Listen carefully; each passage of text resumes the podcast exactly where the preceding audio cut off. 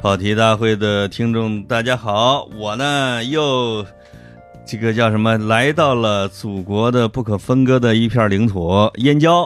哈，我们跟皓月又到皓月家来了啊！来，我们来录一期节目。那皓月跟听众打招呼了。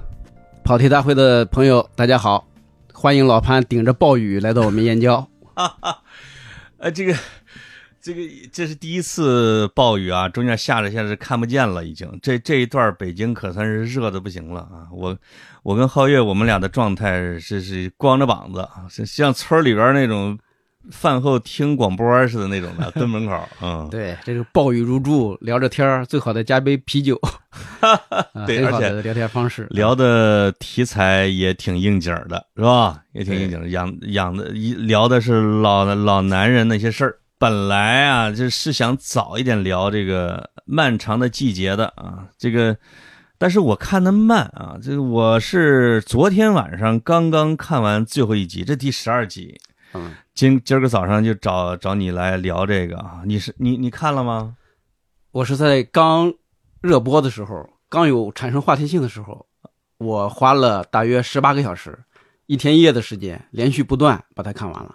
你中间没有停，除了吃饭，你是不是有点奢侈啊！啊，这个我我我我这几天说话都东北味儿了，你知道吗？就是因为它太魔性了，里边的话。这个就是偶尔的疯狂一回，就是看剧就这样，一旦沉浸进去，中间是没法停的。他这个剧好在是什么呢？就是看的状态。就不是看剧情那种的，有点像电影包场，是吧？你像看电影，每一集都行。有的一集是一个半小时，有的是四十五分钟。到时候第二集一小时四十五分钟。对，嗯，看着很过瘾。那个长度电视剧里边跟那个《请回答一九八八》是一样的。对，那个是一个半小时。这是一个一个新的网剧的制作模式吧？是吗？对，它好像是根据。故事的这种节奏啊、气氛啊，嗯，以及导演的一个表达的目的来制定不同的片长，对，还是一个比较时髦的。我觉得比固定四十五分五分钟那种要要好得多。哎，那个四十五分钟啊，你再加片头，再加片尾，中间来个广告，静时间太短了。对，这就是所谓的什么有话则长，无话则短。对，这就让你这个产生看的时候产生沉浸感、节奏感。是。这个正好，当然咱跑题大会也是个马后炮了啊。我觉得跑题的听众对时效也没那么追求，因为也没有人拱着说你们俩赶紧聊《漫长的季节》呀之类的啊。我是就觉得，因为我看剧的习惯是等大家都看完了，我再慢慢看，反正忍着呗，是吧？对，待会聊的时候。比如说说错了名字之类，大家多包涵啊，因为我们也到了王想这个马队的年龄了，容易健忘。但是呢，这个时间过滤下来能记得的东西，一定是这个剧最大的亮点和看点。对，这个不知道有多少我们的听众看过《漫长的季节》，你觉得有没有比看过《狂飙》的人多？呃，没有，没有啊。看《狂飙》的这个受众群还是更大一点。嗯，这个《漫长的季节》还是有一定的。观看门槛啊。啊，比如说年龄，对，应该是四十岁以上的人更喜欢。啊。呃，年轻的人对那个时代了解的少的人，可能看了之后也不会有太多的共鸣，对，或者说他们的共鸣更多的在几个年轻的孩子身上啊，而不在这个金三角那个组合，哎，不在这个这个彪哥，不在这个马队啊，不在那个谁的身上。收视率肯定是这个狂飙高，因为他。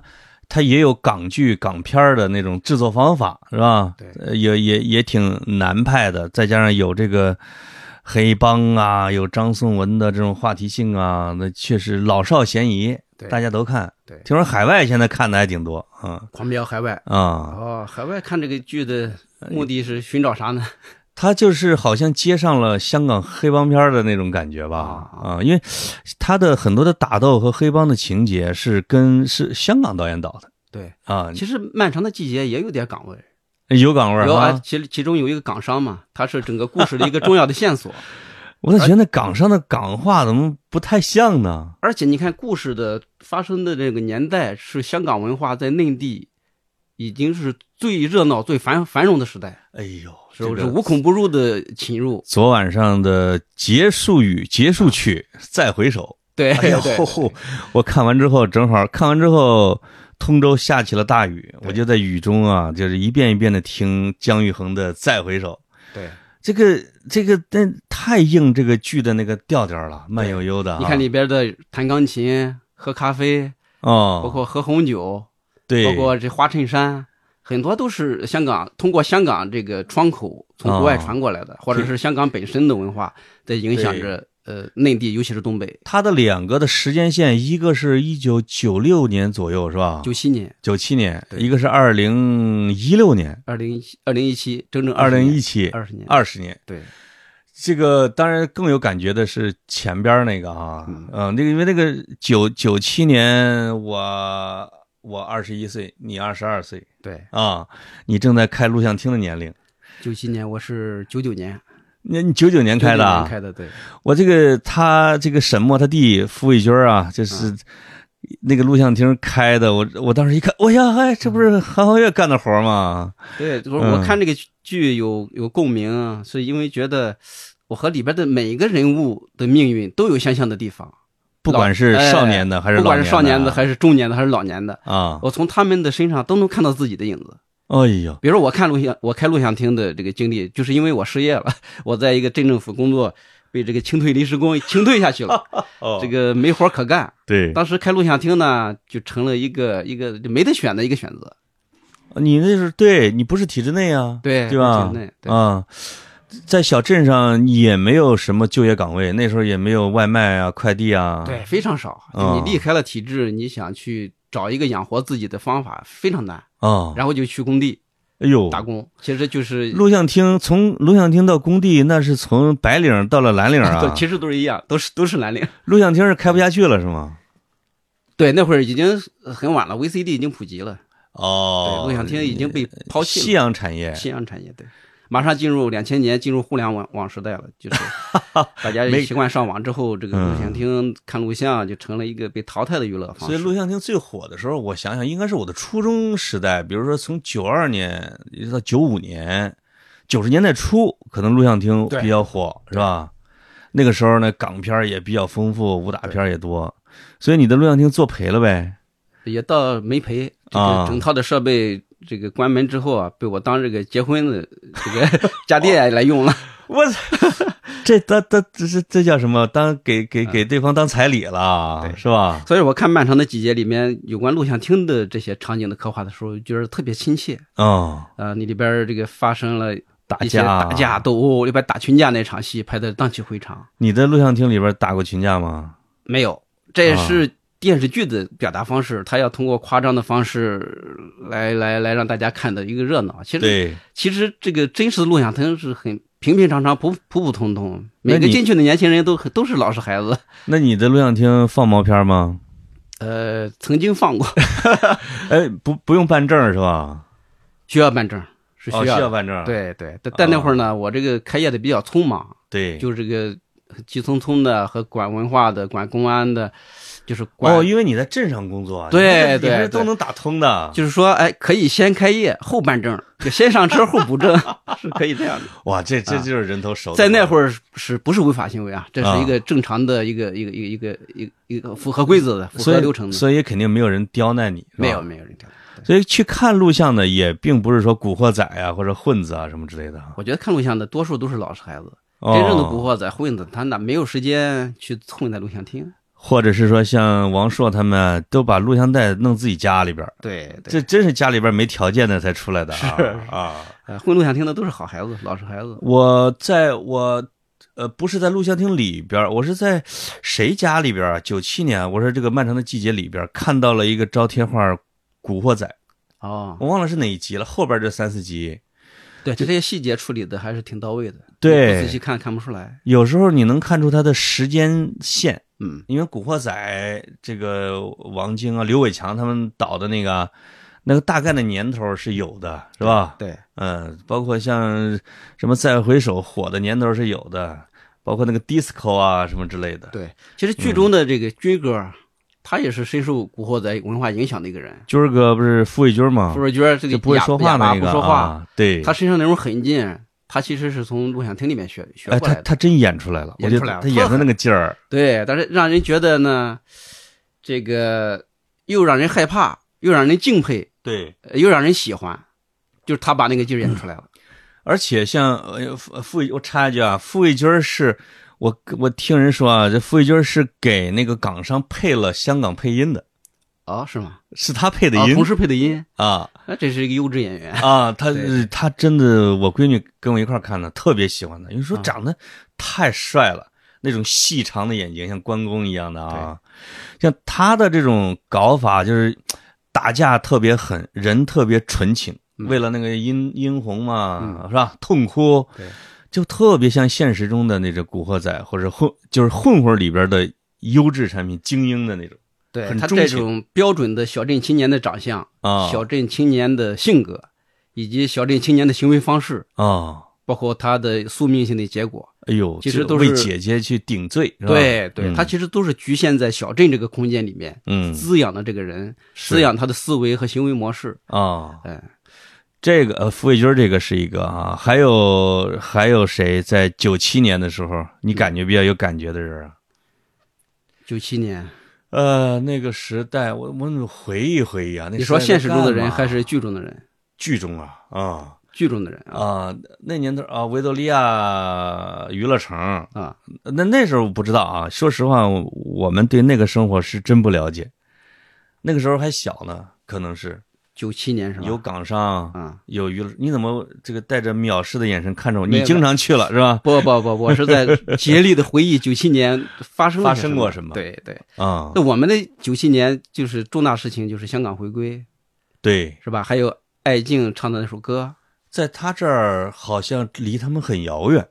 呃他们剧中没有提，对，没有提。没有提他，呃，离他们就是他们主要是忙着华钢倒闭，对 对厂长厂长贪污对啊，这个然后这个工人阶级遣散，这个脱出体制内的人开始在开始挣钱，是吧？对嗯，我觉得这个故事设定从一九九七年开始拍，还是有他的呃考虑跟想法的。为什么？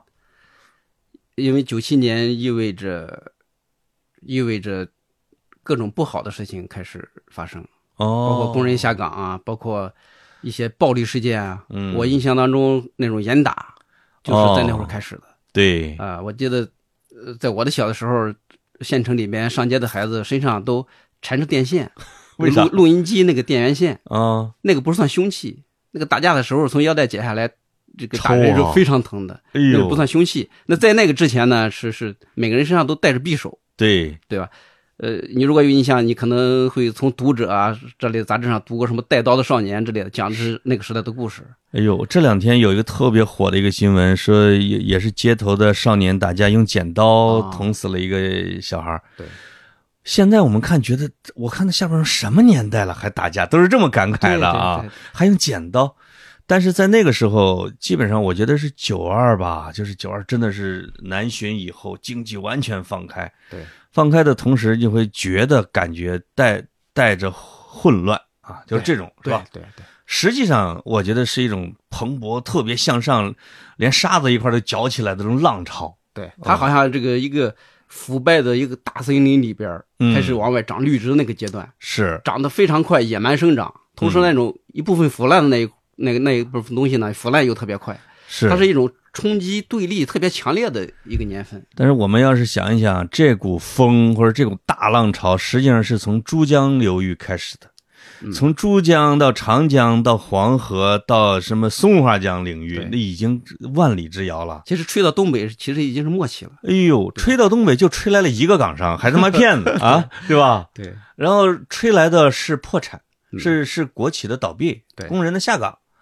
那因为什么呢？因为它的产业的重心和它的订单都被给珠江那边给拿走了拿走了，对，啊，所以就是在他这个剧里边表达的啊，往往是更多的失落和失败嗯，和失意的人，是吧？对，嗯，就是东北经济的下滑，就是这个故事诞生的最基本的东西。嗯，但是呢，他把它当成一个背景，就没有没有去更深刻的去表达它，而且讲的人的命运，对，是？吧？把这个两代人的命运讲透了，其实就把东北讲透了。是，所以一直有一个说法说说他的这个悬疑啊，是破案呐，只是个线，对啊，真正的核是命运，是东北这片土地啊，对，它不是一个精彩的杀人案的故事，它的悬疑的色彩也没那么浓。对这个导演呢，辛爽用了他高超的手段，把它编织的这个悬疑性很强。对啊，我在看早期看的时候，经常看迷糊，怎么一会儿这个年份，一会儿那个年份。是但到后期看习惯之后，觉得他这么处理是对的，啊他，会强化剧的这种悬念性，对呃，吊起观众的胃口。如果他按一条线性来拍摄的话，可能就没那么好看。哦啊，我也想这个问题了，这是这这样有点累嘛，就是你要从头到尾的顺顺当当的看，才像一个想挣钱的电视剧要干的活儿对，啊，你要不停的去分辨，哎，这是发哪年哪年。但是你看完之后，你会发现它这种时间线的交织是非常清晰的对，我有时候看着看着会混了。啊。对吧？你你只能从什么王响的头发是黑色的还是白色的，是吧？彪子是胖子还是个帅哥，对，还是马队什么这样的，来来来分辨，有时候会乱。但是后来你会发现，它的剧情啊，其实严丝合缝的，嗯，挺最后的两集给我哎，这三个人你最喜欢谁？哎呦，这是有个过程的啊，是吧？这是有个过程的。嗯当然，就看这个剧之前，已经被迫的摄入了太多的。嗯，第一个肯定是呃秦昊了，对吧？对因为伊能静这这旺夫媳妇儿，一生生的把这剧给炒的。我觉得这个剧嗯。能大火，有伊能静一半功劳。先说秦昊是怎么增肥的、啊，天天又怎么减肥的，是玩热搜层层的，让大家其实是通过秦昊的这个视角进入了漫长的季节，突然发现、哇，原来他是这三大老男人里边戏份最少的，对，嗯，所以第一个我先注意到的秦昊，就觉得我的哥儿这不错呀，这哥们儿啊。啊，这哥们儿，你会觉得他从导到从始到终是没心没肺，对。啊，这个深度也就那样，你喜欢他是因为他跟我们靠的很近，他他是文艺青年，是吧？他是文艺青年，然后他身上的那嗯个范儿，他那个作了劲儿，他爱吹，哎，哎，他不靠谱，对。他那很善良。这样的人在我们身边，在这三个人里边，这种人他妈是离我们最近的。对，而且啊。敢于承担，啊！而且只有那个年代的文艺青年身上那种承担的那种责任感还在，嗯你再往后就没有了。哎后边的文艺青年可能就一代不如一代。尤其是这个他老婆不是丽茹吗？这个两个啊，一个是给送他一个绿围脖啊，哥们儿把厂长给暴啐一顿。暴啐之后的一个特别强大的细节，在最后一集还是最后第二集，坐在台阶上把那个绿围脖啊紧紧的哎紧了紧，对，对，那就是是我认了，我要了，是吧？第二个呢是离的时候，他妈过太惨了。我我要他老婆，我都要跟他离。这那哥们儿不靠不着调到到家了。对，他他老婆开了个店，有一个男合伙人嘛，他就看到了。我以为你要按照一般剧情，上去不得来一脚吗？嗯嗯，特别潇洒，就是我走了啊啊，对就是你你你回来找我一趟，找一趟的时候就是吃一顿饭就就分了，我把所有的财产就给你了，哎特别有。后边说这个。呃，这个这个秦昊演的角色死的时候，说是那个丽茹的相好开车把他撞了。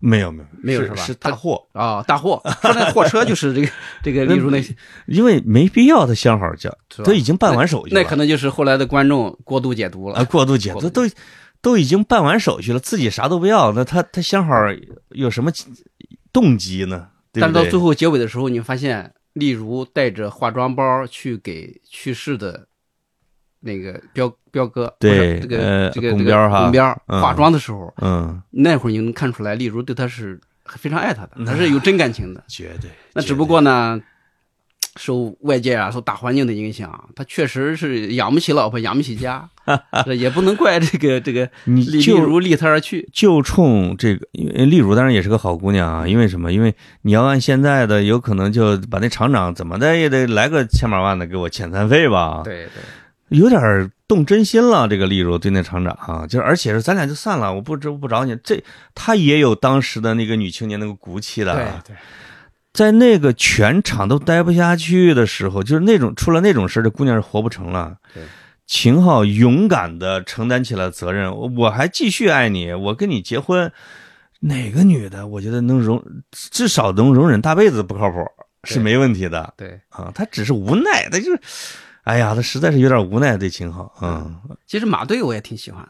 我跟你说，这不是认识的过程吗？我说了，我说说了这个巩彪了，巩彪是呃行云流水的演，对吧？行云流水的演，演的非常，而且很克制，不抢戏。而且是从头到尾很一致性的，对在表达他那种潇洒啊，他那种混不吝啊，那种那种那种范儿啊。是，然后就到你的马队了啊。对，马队其实是代表了我少年时代对体制内人士的一个看法。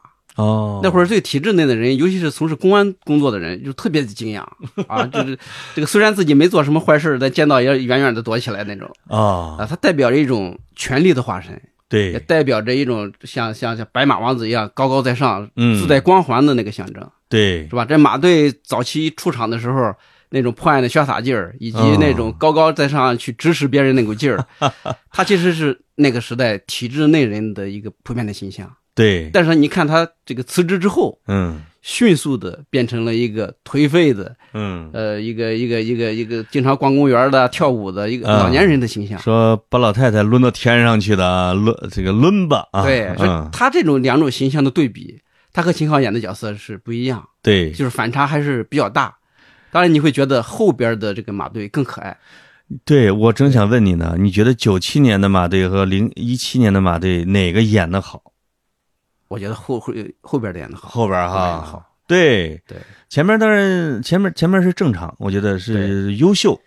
我去，到了这个大长发，对大波浪艺男，嗯然后这个伦巴比赛的时候，呃没得上名次，对有黑幕，哇，这就开始，哟，那个那个事儿事儿的文艺老男人，你就会发现一下就出来了，社会力量、社会环境作用到一个人的身上，对一个人的改变有多大，嗯，对吧？有一个细节就是他们仨在那个火锅店这个吃饭的时候，等那个呃王响，王响不是没来嘛，对，这俩人在那个跟服务员这个聊天儿这个细节刻画的特别好。啊这，个服务员说：“这个人没来，把这个锅里的火先撤了吧。”这个马队一拍桌子：“撤什么撤？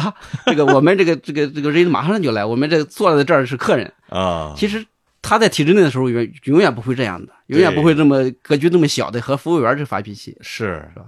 呃，因为也不会有人撤，对，也不容易撤。对，他在职的时候是不会有人，肯定说哎马队，你们你们慢慢等着啊，没人惹的对。但是他还有一个，就是他一个是他迅速的肯定是落魄，啊对这滑向了这个社会的这个比较底层的这个。另外一个，他有他不变的东西，他挺骄傲非常骄傲。啊，那个骄傲一直到老是不变的。他如果果没有这种骄傲，就不会出现后面那个破案之后，他已经这个记忆不清晰，啊然后到了这个警队，然后痛哭流涕，说这案子终于破了。有那个警到在警队的那个，我觉得那个处处理是神来之笔对，他就靠那种骄傲的气儿，这个支撑着他，啊。对吧？这个这里边就出现一个细节什么呢？就是他这个小李后来不是成局长了吗？他的手下咋的了？不好使了。那个对到后来就给小李讲这个案情，因为他说通了，啊，他说通了一方面大脑通了，另外案情他想通了，对就他什么都不记得了，他就记得这案子，对他还能在思努力的思考，把这个逻辑关系、证据链直接给建立起来了。对。其实李队也也知道案情的由来了，只不过李队不说了，就是说，哎，把这个破案的这个那个李队关键交给马队了。那个李队他们也是在这几个老男人的启发下，对好像是啊，因为嗯他一直说傅卫军不是傅卫军杀的，你当年办了是一个冤假错案，对然后然后他们就去找那个他大爷嘛，他们就去，结果被警队给弄弄到警局子去了。后来他们哎，他们就他说我要查傅卫军的卷宗，嗯，那李局后来回去就查卷宗了，啊他就明白过来这个地方有疑点。对，因为他们当时判的时候，隐因为这个是不能直说，他隐约的是有当时有那种冤假错案的成风的那个限期破案嘛，命案必破。对，傅卫军其实在证据没有充分确凿的情况下就被判了，对，这也是没有判死刑的原因嘛。三个老男人查案的过程，这啊是整个的剧情，但是在破案的关键性上，他肯定做的不如那个警队做的工作要多，只不过电视剧没去表现警队做的工作而已。是，呃，我刚才说的一个可爱的小细节是什么呢？就是他的，你知道他的小狗叫啥？李队，小李，小李，小李，对对，就是我即使没有权利了，我们体制外了啊，我还得你你当了局长了是吧？那么我还得使唤你，对，有那种哎呦那种傲劲儿，一种呃幻想劲儿是吧？也这种级别压制其实挺烦人的，但是呢，你看的时候你就觉得合情合理 啊，对呀，对吧？尤其是警队跟军队似的，嗯，我退役的，我的老上老领导来了，你必须给我起立，对啊，哎，这是不是这个这个一直一种一种很特殊的一个特色？特色，这是这是一个，我觉得这是一个自古以来的军警啊，他们的这种特色。我们经常说，有退役的老人儿，经常你比如古代说郭子仪是吧？安史之乱，你的部下可能要要反呢。对，老头过去怎么的了？你们几个？对对，啪啪两耳光，没人敢反抗。对对对，这个威权威权教育是啊。你我我为什么觉得后边这个马队演的特别好呢？但是我说了，那个长头发文艺男，那个落拓不羁哈，那种又不服的劲儿。但是陈明昊在文艺圈混的，我觉得他见到的这种人可多了啊。是啊，但是还有一个是什么呢？你会发现。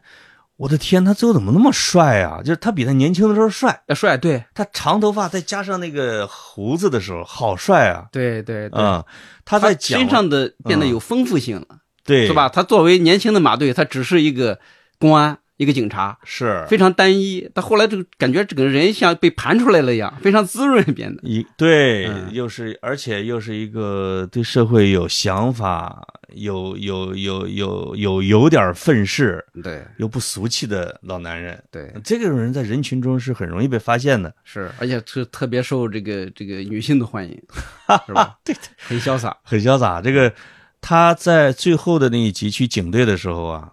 我觉得辛爽就有了一种向致向人致敬的感觉。一个是谁呢？我跟闺女探讨呢，为什么叫马马德胜马德不是叫马龙德兰胜？马兰德兰胜对，马龙德兰胜。我跟你说，这个马龙德兰胜啊，模仿的是马龙白兰度。对，我以为是阿兰德龙呢，咱们都是阿兰。我说为什么不叫马兰德龙胜是吧？而叫马龙德兰胜。这个咱闺女这个就介就讲她她自己的理解哈，她是我觉得主要是他们说你像马兰德龙啊啊不是马龙白兰度对对啊欲望号街车的主演嘛，在最后在警局他做的时候，他当然他很像马龙白兰度，嗯嗯，另外一个他很像教父，哎是是很像造型很像，我马上都想到了欣赏的致敬，对这个就是他那个造型就是呃。人说话也，当然尤其中风以后说话又不清楚，那个老长驴脸啊，然后在说那个就就巨，然后头那个头发还背着，巨像那个。他中风之后说话好像老头子。赵本山了，有点赵本山 赵本山的味道。嗯，他他中风演的太好了，太好对。嗯，所以我天，这个那王响啊，我有王响是不是一个被众人低估的一个？我觉得王响是这个剧的第一男主角。是是吧？从时间上、戏份上肯定是他，只不过呢不如那两个抢戏，那两个太抢了。王响为什么这个这个不太被注意到呢？啊，我觉得他是代表了两个阶层，嗯，一是代表工人阶级，对；第二是代表农民。啊，这王响身上同时集合了这两个阶层的人的特点，你发现没有？他的很多的教育理念、家庭观念是农民式的。对。他这种生活工作方式，训媳妇儿训的，对，太他妈的我们村儿的感觉。他的工作方式呢，还有他的这种他追求的东西呢，又是工人式的，对，工人式的家庭就比较讲究安稳、安全，安全，这个这个这个这个呃，工人阶级的优越感，优越感那种，对，还有这个一种耿正直，是吧？对，工人阶级的那种纯洁与正直，还有那种警惕性。对吧？哎呦，一就你还说的这个农民时代，我甚至他在重大的关节的时候，有时候的服软。嗯，哎呀，当然打厂长那个硬硬起来了。对，为了自己的孩子王阳啊，就是被像保卫科那小瘪三儿啊去服软啊。对，我就恨不得他，我就是哥，你千万别跪下来吧。后来跪了，跪了是吧？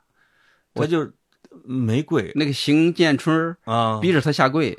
跪了吗？跪了吗？我忘了啊，我就记得我也是这个在道歉了，反正是道歉了，道歉了，都那种憋屈委屈。哎呀，这种他那种委屈啊，之前只是属于农民的，只有农民才那么低三下四。对，但后来呢，工人阶级那会儿地位很高，是那当他被邢三逼着道歉、逼着下跪的时候，嗯，他就意味着整个工人阶层的生存遇到了问题。哎，哎，这个也会让你这个觉得很感同身受。是嗯，就他呢，我是感觉啊，也可能导演有要求，嗯呃，再加上可能范伟的演技的风格就是这样的，嗯是以稳为主，强调小细节啊。他不是上电影学院和戏剧学院出来的，嗯，他是靠自己的揣摩，嗯是吧？呃，生活的积积淀。对那俩呢，就是陈明昊，那是演两只狗的生活意见的，啊演几演一二十年，一年能演二百场，都恨不得那种的。那那舞台经验，他知道怎么出彩儿，是吧？对，这个范伟呢，就你作为一个剧的主轴，你要跟他们一样嘚瑟，也不也不特，这个剧就不太稳当。这个嗯三个人在卡拉 OK 的包间里边跳舞的那段戏，是范伟真正的找到了和另外两个人气质相同的唯一的一场戏。你对。你之前的从来没见到他那么嚣张，哦跳着跳着跳到沙发上，鞋子也不脱，对，然后呢，你的视线会牢牢的被他吸引，你是会觉得那两个人跳舞，你会觉得很习以为常，对。他们就这种性格是吧？是，但你觉得一个农民思维的一个工人出身的这么一个人，突然爆发出来的那种、那种、那种狂放和那种，且一个儿子跳河，老婆自杀，哎，对，这半生就没笑过的一个人是吧？你恨不得在那在那一刻好像忘记了一些什么东西那场舞好像是一个最后的疯狂，啊？是啊，是吧？那场舞结束之后，第二天就是三个人的命运都是，这个巩彪给他们买早点去了，对然后就后来马队中风了，是吧？啊，买买买早点出事儿了，马队是直接就在 KTV 里边就中风了，，对对，那个中风演的真好，翻着白眼儿啊，吐着舌头，吐着白沫儿啊，那是是最后的一狂欢。对，这这个，那我们先把这个王想这个说完。嗯然后后来跟闺女讨论，她认为她最喜欢王想，她认为她演的最好。呃，也有每个人有他自己的道理吧，我觉得，就是嗯，这个也不能说最好吧，但是嗯就是你会在不同的时间段、不同的角度去看这个剧的时候，你会喜欢上不同的人，是对吧？这个说了这个人物了，就是，但是其他的演的好的还很多，我们可以再接着说。嗯刚才说到了你说那个最后的狂欢，这个，嗯，这个电影的调子为什么那么悲？但是呢，导演又敢这么处理，而我们又很又很接受呢？做一个电视剧，我很少见过这么惨的电视剧，你知道吗？它的细节上是用了很多的喜剧元素的，尤其是开头的几集是吧？啊，这个这个三个人的插科打诨，包括这个在在破案子啊。在小区这个锻炼那个器械上 一些一些小的细节的使用，包括东北话的那种天然的喜感，对。就，是它起到一个润滑的作用，是让你看的时候不枯燥。是。同时呢，他用这种喜剧的元素去调和了那种苦，你要不然这么一个悲剧，你看着太压抑了。真的，对。就是说这种他这种喜剧元素的应用，从头到尾贯穿下来了是啊，哪怕是在最痛苦的时候，他依然能让你感觉到这个喜剧的成分。你这点其实和河南文学、河南小说是相通的。啊，是嗯，东北跟河南这两块土地，河南更黑色一点啊，对，东北人是天生喜感，嗯，就是你甚至说他越痛苦，他越要给你制造点喜感出来。对，这我感觉呢，既是导演的一个方向，嗯，也是演员的自觉，对，是吧？就是我我我，就我们东北人就这样，我们这个土地上确实挺苦难的啊，但是呢，我们用这种劲儿来化解一些对，其实还是还是不服嘛。啊它，表现这个东北人在困难环境下的两种姿态：一方面可以服，可以道歉，可以下跪；另一方面呢，永远不服，嗯，就是两股精气神儿在他的体内交织着，然后呢，催生出不同的人不同的状态出来。是嗯，这个肉体上可以屈服，可以随波逐流到底层，对嘴上永远不能服。就是短期可以屈服，但长期我一定要去复仇。哎，这有点东北人的性格表现出来了，就是说，呃，你会发现为什么一到乱世，东北人嗷一声就起来了呢？是它存在着两它的两面性。他在比如说和平时期，或者在他的不顺的时候，对他是可以蛰伏的啊。对但是呢，他并没有，他只是休眠，都像东北的熊，是他只是在休眠。一遇到事儿，你说这个案子又来了，这帮人咔咔又起来了。对啊，我必须得干，就是这种爆发力是有的。嗯，其实这个剧其实就靠王想要寻找儿子死去的真相是支撑了整个的剧情。你你会发现王想是最具坚持性的。你看里面显得最懦弱的一个人，他反而是最勇敢的，对，对吧？没错，他是最轴的。你看在开车追车的时候，嗯，在关键时刻跑得最快的永远是他。哎，他他这是一个典型的一个中国人的传统的，我觉得艺术形式的叫什么？叫血亲复仇，血亲复仇，对吧？对我为我自己的孩子，为为我自己的妻子，这家破人亡啊，我一定要复仇的这样的一种理念。那这两种这种个哥们儿是嗯复仇欲其实现在没那么强烈了。其实，在那个年代，八九十年代是非常强的。啊，有有的人可能因为被侮辱了，他可能扛着炸药包，晚上就把侮辱他的人家里给给给轰炸了。在乡村里边儿啊，或者在小城里边，经常会出现那种血性的这种事件特别多。那个时候，好像你比如法官错判了一个案子，那个人被关起来了，是出来之后，我去拿着枪就上门了，对，不经常有。管自己后来怎他不怎么样啊，他不管，他只要我受了委屈，我嗯，绝不过夜，当天晚上就要把这委屈爆发出来。这可能也是什么呢？就是说，中国进，比如从古到今，一直到八九十年代，嗯并没有进入真正的法治社会。你就算你哪怕解放后，你到到五十六十七十年代，大家都乱着过的。但你从另外一个层面看，嗯，那会儿的善恶标准也很清晰，对吧？你要没冤枉我，我服了，判了我就进监狱了。你要只要冤枉我，啊，立刻复出，绝对不等待法律的介入。我去，这是一个这个嗯你很难说它是个，当然法治社会是好啊，挺有古风的这么一说啊。对，但是你对这种善恶的这种清晰的判断，嗯我，觉得现在是没有了，模糊了。啊你对比起来，我们为什么喜欢那个年代？可能也喜欢那种快意恩仇的那种氛围。那个有时候会导致一些过激过激，啊。，对，有 有时候你我们我在我们我们村里边喝着酒呢，本来关系不错的，这边就就就说你们混的不行是吧？你们家混的你你们家没人是吧？你你们家被谁欺负了，你都不敢吭。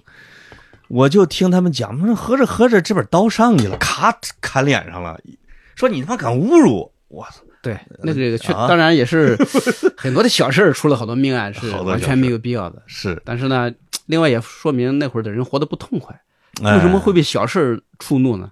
嗯对吧？又没有什么这个深仇大恨，是嗯，这几个人呢，你看他们的命运有就特别有特别共通的地方，最后是都特别惨啊，还有几乎同时下岗，脱离体制，对，啊是吧？一个两个是因为打厂长，直接被临时加名单进去了，那个哥们儿是自己脱制服了。对，那时候警察主动脱制服的是非常罕见的很少啊，很少。这个可能是电视剧的一个戏剧化的处理，是可能用别的方式。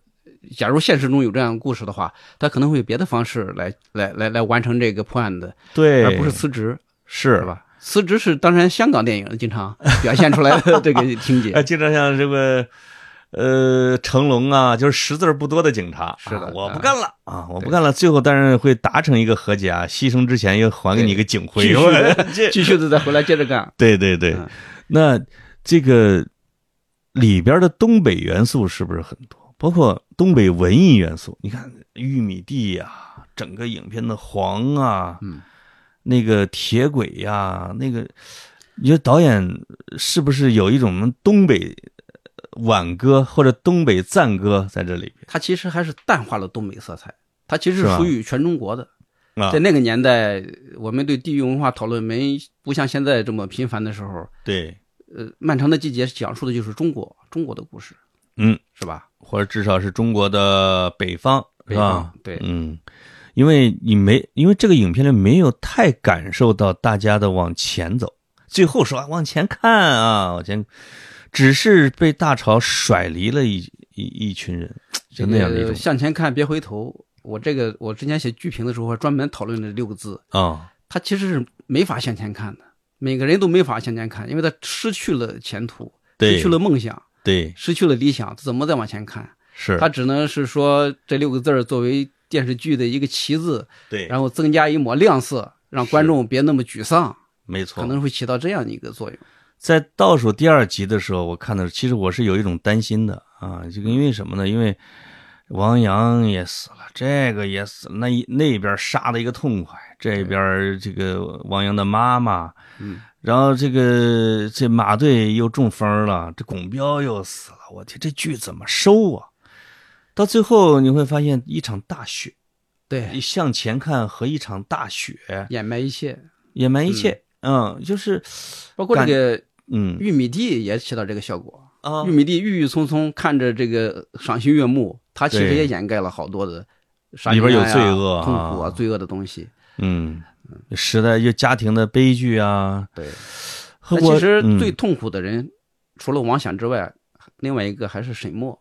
啊，你会发现，王响的复仇是一条线，沈墨的复仇是一条线。是。他平常的这种悬疑剧，它只有一条复仇线。嗯这个《漫长记》是两条复仇线。对王响的复仇线呢，是给我们这帮中老年观众看的；是这个沈墨的复仇线是给年轻的孩子来看的。对为什么沈墨的戏这个那么受欢迎，那么受到肯定？嗯因为沈墨这个作为这个青少年，嗯他可能他的复仇行为，包括他的一些极端做法，也帮现在的青少年观众抒发了内心的一些苦闷。绝对，我跟你说，这个遇遇遇上他大爷那样的人啊，嗯，比如我们老一代的人对沈墨的行为的期望，可能跟年轻一代的就不太一样。不一样。嗯，不太一样，就是可能我们老年人还要更全如相愿一些。嗯，年轻人就说直接杀了 啊，对吧？结果他最后还啊还是杀了，对，最后还是杀了啊。你你发现没有？我们一直盼着碎尸案的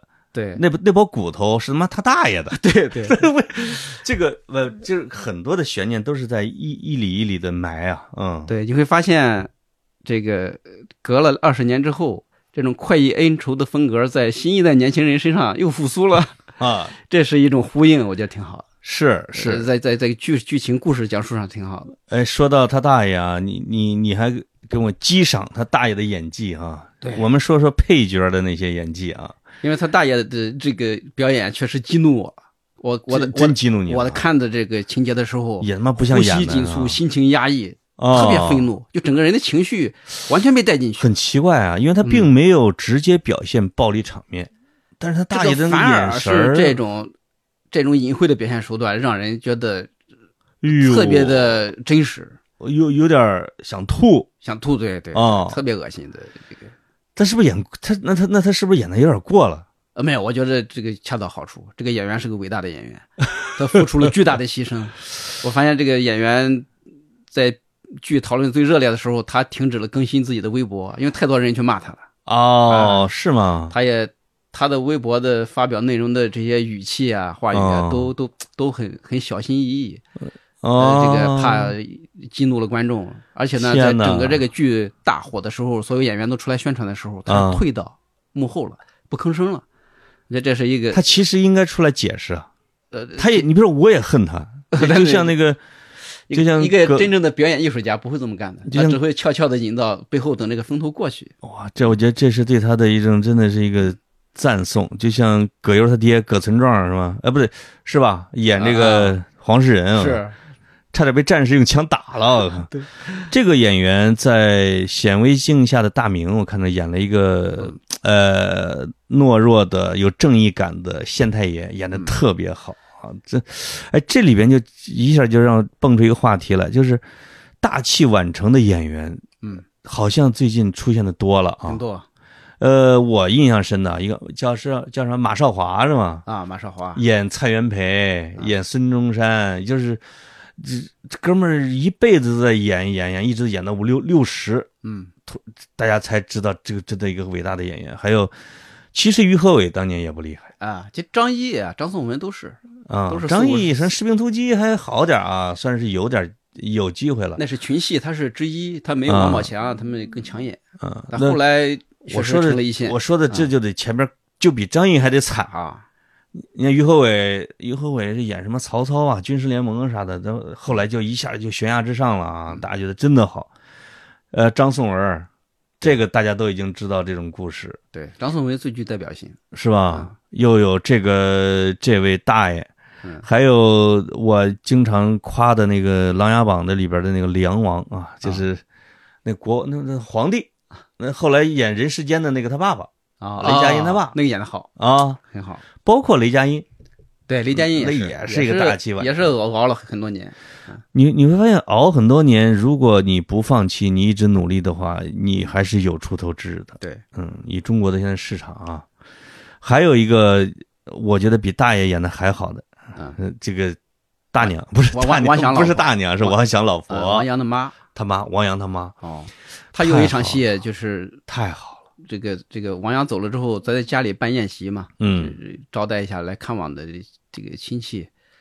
他这个等大家都吃完饭之后上吊自杀了，对。那场戏演得好，那场完全凌乱了，他那场啊有点神到了，就是一个啊神到了，同时他又努力克制自己的情绪，努力使自己保持正常对。啊，让大家放心的这个离开他的家，然后他结束自己的生命。他其其实王想下去也就十几分钟，对，就是这妈就是已经决定就不活了，对，是吧？就完全不活了。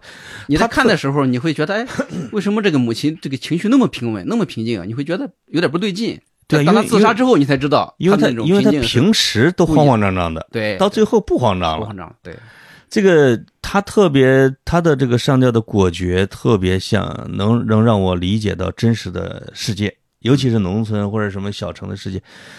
就是他完全不像我们所文艺作品或者我们看新闻里说这个人犹豫半天不不带死的。嗯，我们我认识的或者我听说的那些妇女们，她们想死，咔嚓一下就死非常决绝。啊、啊，根本不给你抢救的机会。对嗯，咔嚓就就一喝就是一瓶儿，或者说，我的天呐，就他妈这个演技，就是尤其是我不知道他有没有这样的生活经验，但是他的那种慌慌张张、身体弱多病，嗯，呃，服从丈夫、宠爱孩子，对，呃，又操心家庭命运，自己又没什么办法，嗯就那个眼神躲躲闪闪的，天天战战兢兢的妈妈，哎呦，演的太好了，嗯她其实也是被伤害的一代人的一个代表。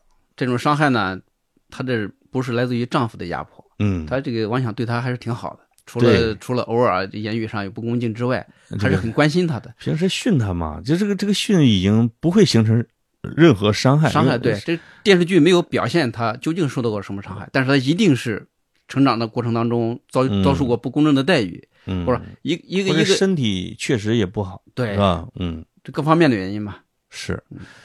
哎呦，除了这除了这两位呢，我觉得那些小年轻们演的也都不错啊。对，就是呃，付伟军儿，付伟军的那个小哥们儿，对，就那个结巴啊，结巴，对 我这那我可认识不少这样的，对，就是李庚忠心耿耿的小弟啊。嗯，对李庚希演的沈墨确实是挺沈墨哈，沈墨。非常好。对，非常好他，他让我想起了很多这个韩国的、美国的一些少女复仇的电影。哦，对，李庚希这个演的这个沈墨呢，特别符合我们的一个期待，嗯，就是小镇美女。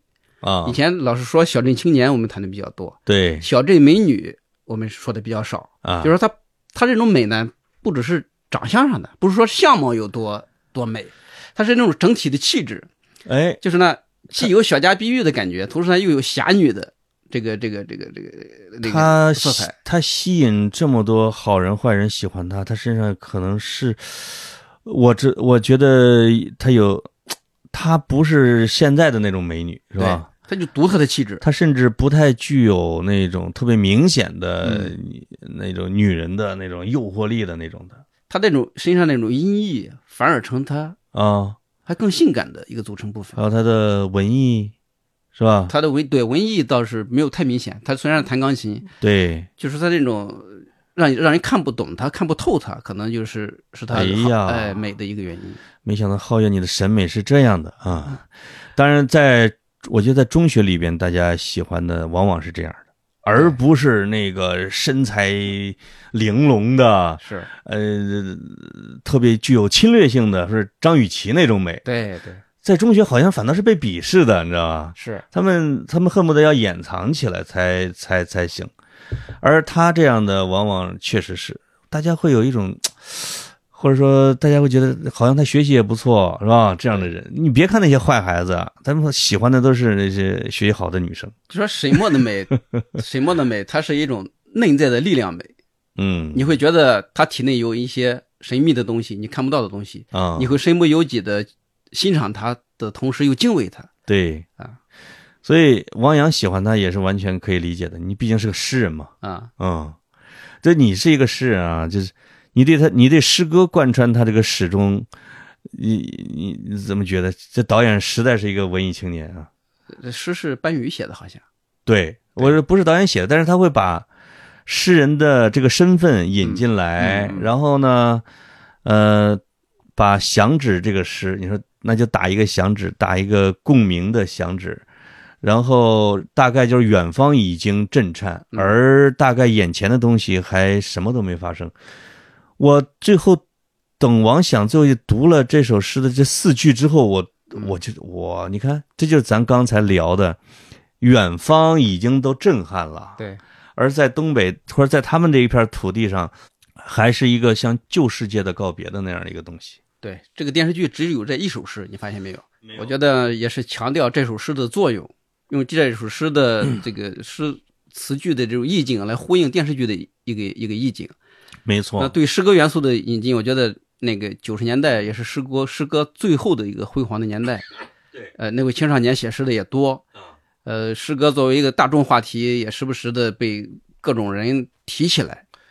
八九十年代的时候，诗人的地位啊，我的天，这你是知道的啊。那不管 北岛、舒婷这些就不说了，但到九七年的时候已经是末期了。已经对诗歌的热爱已经那个已经结束了九几年的时候，于坚伊莎是吧？就就是那种，还沾了一点尾巴。你看王阳一个落榜，就是一个一个一个高中生，你拿什么来扳回自己的地位？对呃在这个沈墨面前，你就得靠诗这个身份。一说，哎呀，你还写诗，还来了两句，马上就不把他当成一个社会混混了。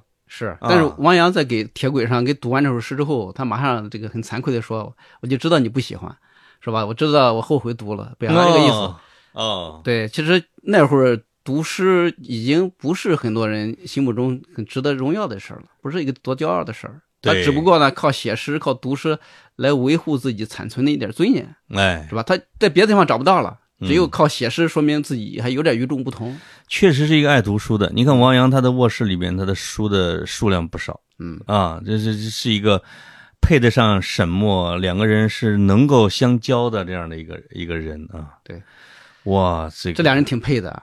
这两这两人，这个这个搭档在一块儿往好的方向走，是这个是一个特别好的模范夫妻；对往差的方向走，一定是一个呃叫什么杀手。是，这个所以最后的你会发现，这个整个的案子最大的反派其实是他大爷。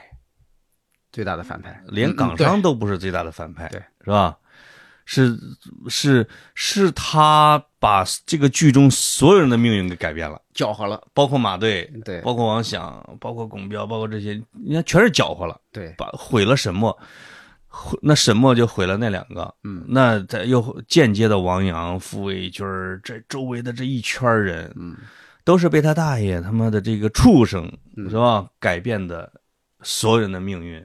对，所以呢，大爷死有余辜，那么大娘呢？为什么杀大娘？帮凶啊，沉默的帮凶。这嗯个我觉得最后张静初演的成年后的沈墨嗯演的也很好，对去医院把大娘这个杀死在病床上，嗯你也不会觉得他有多残忍，是因为之前的这种铺垫啊，已经足够让你觉得他大娘也死有余辜，嗯对吧？他大娘其实完全可以懦弱的不像个人啊！站出来呵斥一声，就能改变像你刚才说的好多人的命运，对，因为他的沉默纵容导致了一连串悲剧的发生。他大娘呢，就是有一个细节是什么？他娘是一个体弱多病的人，嗯。一直看病。就是你会发现，不管是乡村还是在城市，如果他从年轻就一直病病殃殃，就是病的不行，这个人生命力是极其微弱，精神非常萎靡的那种人，因为他他必须得完全靠着他大爷，对，他就感觉我没有他，我肯定死了。为了我活着，嗯，那我只能也不顾别的了啊，就这种。这也是咱们传统中的一部分，有这种疾病歧视，嗯，一直到现在根深蒂固。对一旦生病了，啊，这个人呢，首先自己觉得低人一等，就跟残疾了似的啊。对，还有嗯呢，这个久病床前无孝子，是是吧？这个亲人的对他的放弃，啊，另对，他就是对自己的恐惧啊，恐惧，啊另外还有缺乏社会保障，啊，因为他离开了他唯一的经济来源，没错他就孤立无援，找不到任何的保障经济。保障这个特别特别对他可能就是得靠着她丈夫，是吧？他才能活。对，哇，他就成了一个沉默的，他连见证人都不算，他没有什么见证的是空气一样，对，被完全被忽略了。完全忽略。所以，就这种疾病歧视，嗯，就导致了好多的中国式优秀小说的诞生，是，是吧？而且对他的生命的终结吧，嗯，你说这大娘又同情活着有什么意思呢？对，对他啊又同情又有恨。对你活着有什么意思呢？他就他就这样了，嗯对，苟延残喘几日。往往你发现电视剧到最后的结尾，往往会虎头蛇尾一点。我甚至包括像《狂飙》这一类的，嗯，你会发现到最后啊，王想拉着张静初到了小河要撞桥墩儿的时候，以及起火救张静初，嗯。里边还有一个细节，王阳送的他那个毛衣，啊，他在河里边去沾着水去救那个张静初的时候，去毛衣要去灭火，嗯最后就在车里车上就着了那个毛衣，就是他哦儿子给他的唯一的遗物。啊，随着这场案件的最后的结束，好像他跟儿子的牵绊之间也切断了。切断了。对，哎呦，他就看着烧掉的那个毛衣，愣了一下。对，呃，我还以为张静初可能要死在里边了啊，这样显得好像更加呃轰轰烈烈一点。嗯最后发现服刑了，他会把最后的这种事结尾处理的特，这个呃撞车和最后的大雪中嗯消弭一切啊，人人向前看啊，这个你看这个剧的最后的结尾非常完整。对，这个结尾虽然不算爆尾哈，嗯不算反转的那么让人觉得震撼，对，但是合理的解释了这个剧的开头的留下的悬念，是同时呢，这个结尾也不让人感觉到非常憋屈，是是？吧？他是为了救他而死，不是被杀的。没错那。如果真的这个沈墨杀了王阳，那嗯，这个这个剧简直就灰暗到了极点了。对，对，那他还是有拯救的是这个亮点。他王阳也不该被杀，是吧？是，我，但是我万万没想到是，我不是说万万没想到，我只是没想到他去救沈墨的时候死的。我是什么呢？因为他第一次跳水的时候啊，嗯为了证明我爱你，嗯，我跳下去。如果我如果我爱你，我就死不了。对，结果我就想，那可能来个第二次吧。就是你不是说你回去吧，你根本就不爱我，我他妈证明给你看，我下去，咣，嗯，结果死了。对，我觉得这荒诞了。在救他之前有一个戏，就是沈墨对汪洋其实已经有了绑架他的意思了，裹挟他的意思了。哎，就是我只剩你这一个人了，整个世界是只剩他一个人了。是，就说在这个时候呢，一个女生发出这样的呼救，其实也正常，也可以理解。可以理解吗？但是作为观众来看，他的这样的绑架，等于也是间接的把王阳逼上了死路，是因为王阳那边还有父母在等着他，是吧？？这个父母这边要考虑到，这边女朋友也要考虑到，他处在一个中间两难的这么一个，甚至他的跳河也有点那个意思。也有点就是没法选择了。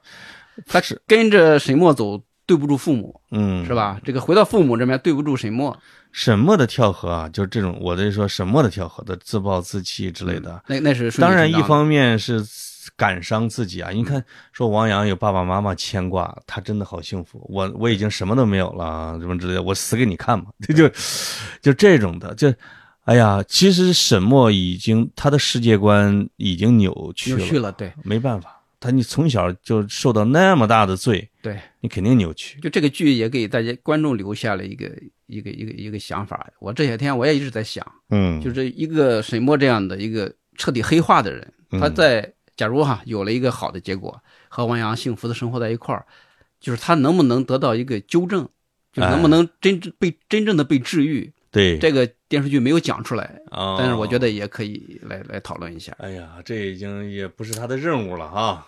对，在剧里边有的观众已经发现了，他已经杀人成瘾了。哎对对对哎，这个不行，杀掉算了；那个不行，杀掉算了。这杀人成他处理问题的，就快刀斩乱麻的一个一个一个办法。一一旦杀掉一个后边的就难度就陡降。对，嗯，都开了，反正一个也是死，一般都是说我一个也是死啊。是嗯嗯，是？假如以后这个结婚了，有了有了这个幸福安稳的生活，假如再遇到挫折，他还不会哎呦，会不会再杀人？这个可能是再拍出来的话，就是一个更更残酷的故事。是被伤害的人，就一生是被伤害别人，同时也伤害自己。是，那辛爽，你觉得他是一个呃多厉害的导演？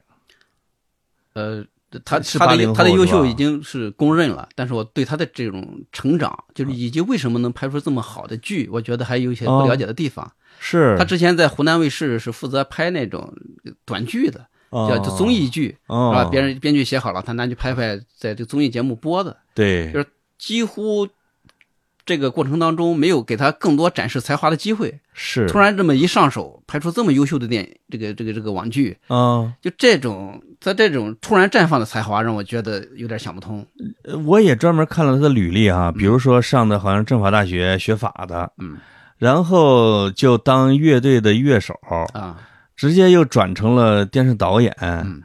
这中间的闪转腾挪，你就会发现啊，这好像是个天才，是个天才，在每个领域里边都做到了非常高的水平。对，就是别人做拍一个影视剧什么，有时候这一辈子都拍烂片儿或者你要可能要经过很多的试错，十年以上，对。哥们儿一出手就行，一颗一出手就行，这就说明他，我觉得他对剧本呢、对对影视剧啊，他是有天分的。有天分。嗯我觉得最重要，他是有文学审美，啊，是他拍出这部好剧的最扎实的基础。对，对他是一个呃文学性很强的、很重注文学性的对一个导演。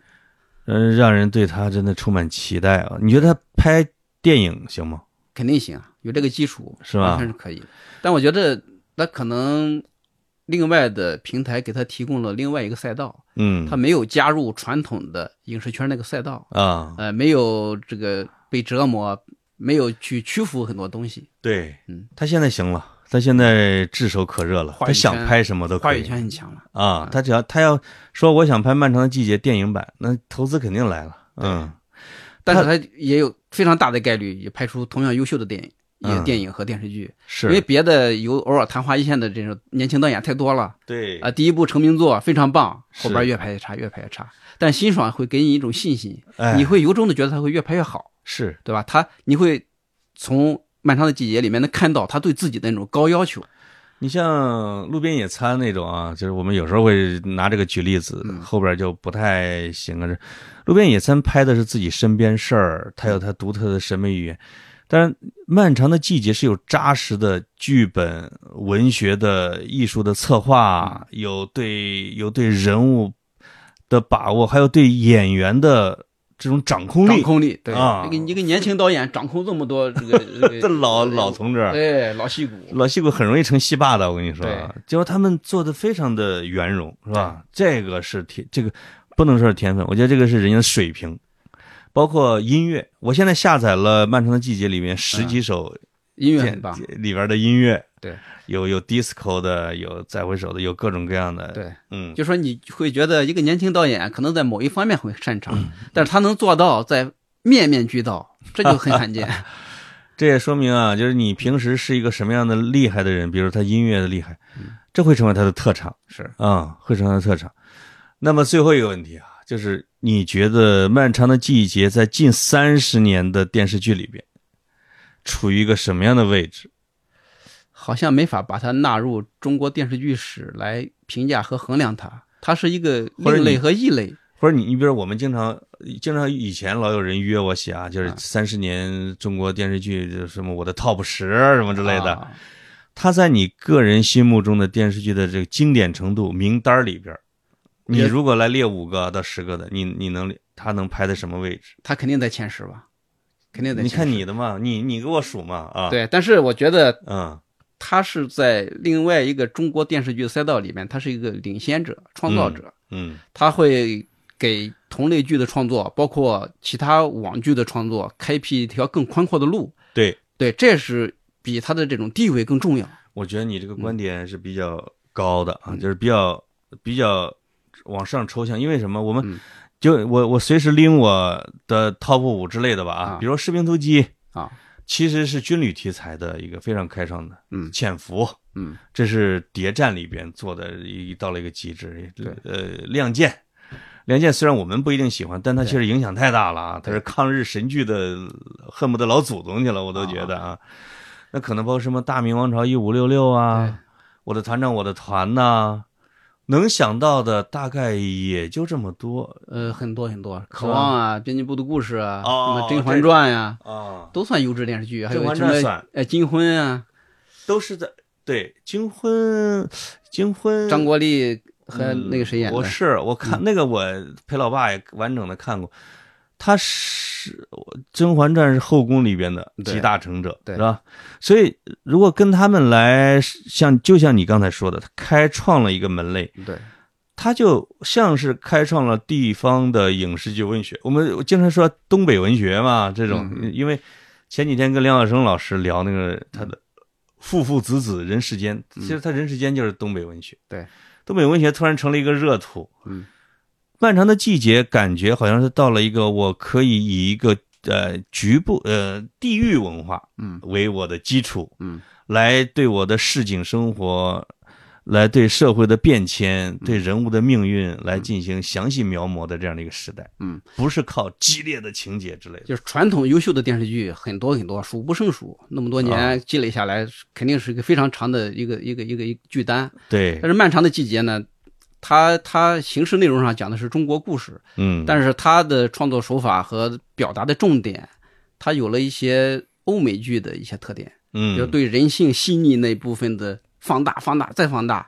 这是在其他的主流电视剧里面所没有的。对啊、我以前的主流电视剧讲一个群体，讲集体是吧？讲一个事件，嗯，就很少把镜头更多的对准人内心隐秘的角落。对，这是隐秘的角落，漫长的季节所做的一个新的尝试。是，他用了一些韩剧的一些拍拍拍摄方法，用了欧美剧的一些拍摄手法，对，但是表面上看是我们熟悉的这个这个中国故事，但你在感受上你会发现它更符合当代人、是当代年轻观众的这种这种欣赏的标准和需求。没错，而他的这种电视剧的电影化是吧？是每一集都像一视听的个电影。视听的这种这种饱满丰富，是以及它的冲击力。他电视从我记得是从斯皮尔伯格开始拍拍电视剧，叫什么什么兄弟连那时候兄弟连，对哇靠，那时候我们说电视剧怎么拍成了电影？是这样的一个电影、呃电影、电视向电影融合的这样的一个过程，其实也成就了漫长的季节。啊是，嗯，其实说一部电视剧拍的像电影，不是对它最高的评价，它只是在品质上呀、风格上、影像质量上对，像电影。呃，电视剧和电影它没有没有什么歧视链，嗯，不是说这个电影一定要高于电视剧，对，就是说电视剧以前是大家默认以前是对，啊但是在嗯在这个艺术形式上，它俩是平等的。对，但但是电视剧呢，它因为篇幅长，嗯，它提供了更大的一个表现空间，是它可能对观众的这种代代入性啊、沉浸感会更强。观众在追剧的过程当中，可能电影一个半小时嘛，电视剧你可能要花呃半个月啊、一个月时间来看它，是，它带来的整体感受是不一样的。说拍好电影比拍好电视剧要容易，真正啊。把电好电视剧拍出来是要困难的多的。呃，漫长的季节是没法快进的一个电视剧是的，啊，因为很多电视剧是你，因为很多电视剧是靠台词和剧情推动，嗯，那么你就可以往前拉嘛，对吧？经常拉拉拉拉拉，这个是一帧一帧的看的一个，哎，你需要嗯欣赏。是你虽然知道你跳几分钟看也不影响理解故事，但是你不舍得跳过去，哎呀，你就要揣摩里面每个人的表演啊，啊每个人的行为动机啊，他的台词有什么隐喻暗示啊，你要去琢磨啊。这个和观众的互动性是很强的。嗯，值得再刷一遍啊，准备找时间再看一遍。再看一遍，我中间挑精彩的几集我又看了一遍。又看了一个哈。好哇，我们已经搞到了七十分钟啊！这个漫长的季节一句一集就其实挺难聊完的，但是我们还真把它聊完了，是吧？因为对这个剧，因为印象也新啊，而且说实话，都是我跟皓月我们俩熟悉的生活、人物、命运这些东西对。只不过我感觉我们好像永远也搞不出这样的东西来，我们只能赞美。呃，不过也未必啊。这个能继续看到这样的好剧，对已经是很幸福的事儿了。怒了，你你敢你你改天拽着我，咱俩密室合谋，我们自己倒腾个这类的剧本出来，捯饬捯饬。这个哎还是隔行如隔山。啊，是你你，我们没有啊这个负责评啊论还是挺好了，就不要去把手伸进创作领域。免得他们没饭吃，对吧？嗯，好，那我们今儿个就聊到这儿，谢谢大家，好，大家嗯再见。拜拜。